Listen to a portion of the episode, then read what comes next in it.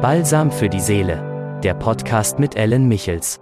Hallo, herzlich willkommen zum Balsam für die Seele. Ja, ich habe mal so ein Thema jetzt so aufgegriffen, Partnersuche. Wie sieht das denn so bei dir aus, wenn du Single gerade gerade bist? Wie fühlst du dich? Wachst du schon morgens auf und sagst, kein so netter Tag. Wäre nett, wenn mir jemand den Kaffee ans Bett bringen würde. Oder du gehst unter die Dusche und deine Gedanken schweifen ab. Wie schön und einfach das Leben wäre, doch noch einen Partner an deiner Seite zu haben. Wäre es dann nicht wirklich viel einfacher, die Probleme zu bewältigen zu zweit und natürlich auch das Glück zu teilen zu zweit. An für sich denkt man doch, es gibt nichts Schöneres als sein Glück, was man hat, mit anderen Menschen zu teilen.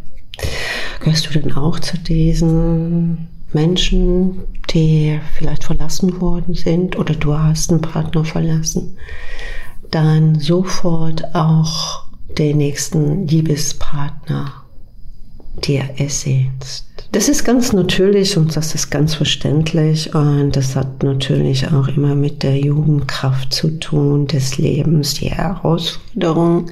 Aber es gibt eine Zeit, die sich heute Menschen oft nicht mehr nehmen. Und zwar die Zeit des Loslassens, des Trauerns. Ich kenne so viele Menschen, auch in meinem Umfeld, also privat und hier auch in meinem Business, die haben die andere Partnerin oder Partner gar nicht verlassen und der nächste liegt schon warm im Bett, weil sie es nicht aushalten können, allein zu sein. Und ich sag dir, warum du nicht, äh, oder warum sie das nicht aushalten können.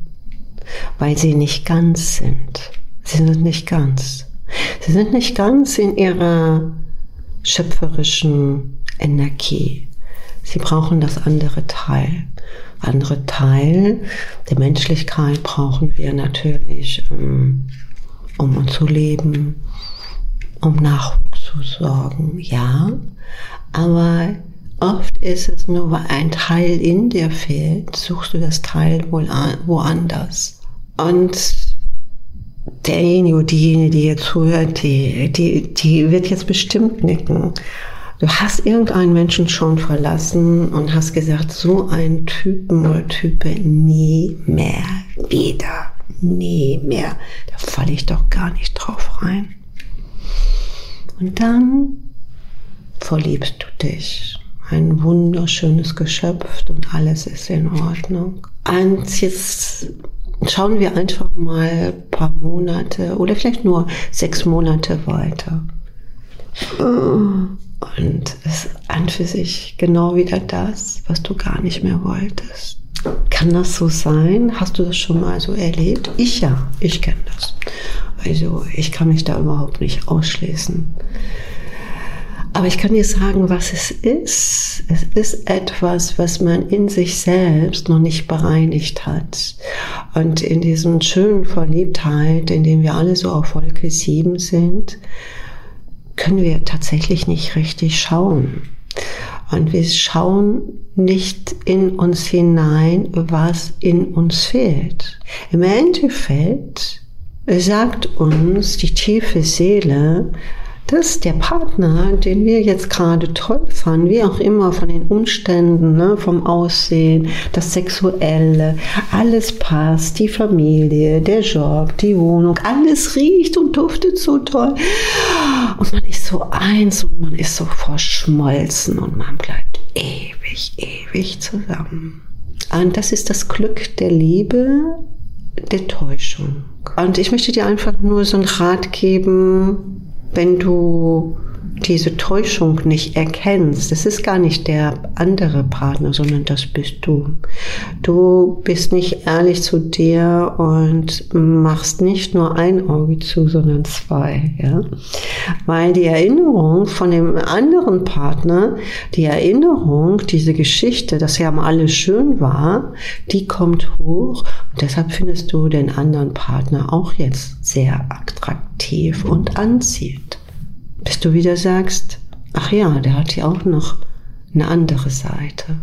Und diese andere Seite solltest du vielleicht in dir Was das solltest du? Das ist nur ein Impuls. Äh, erstmal in dir selbst reinigen, heilen.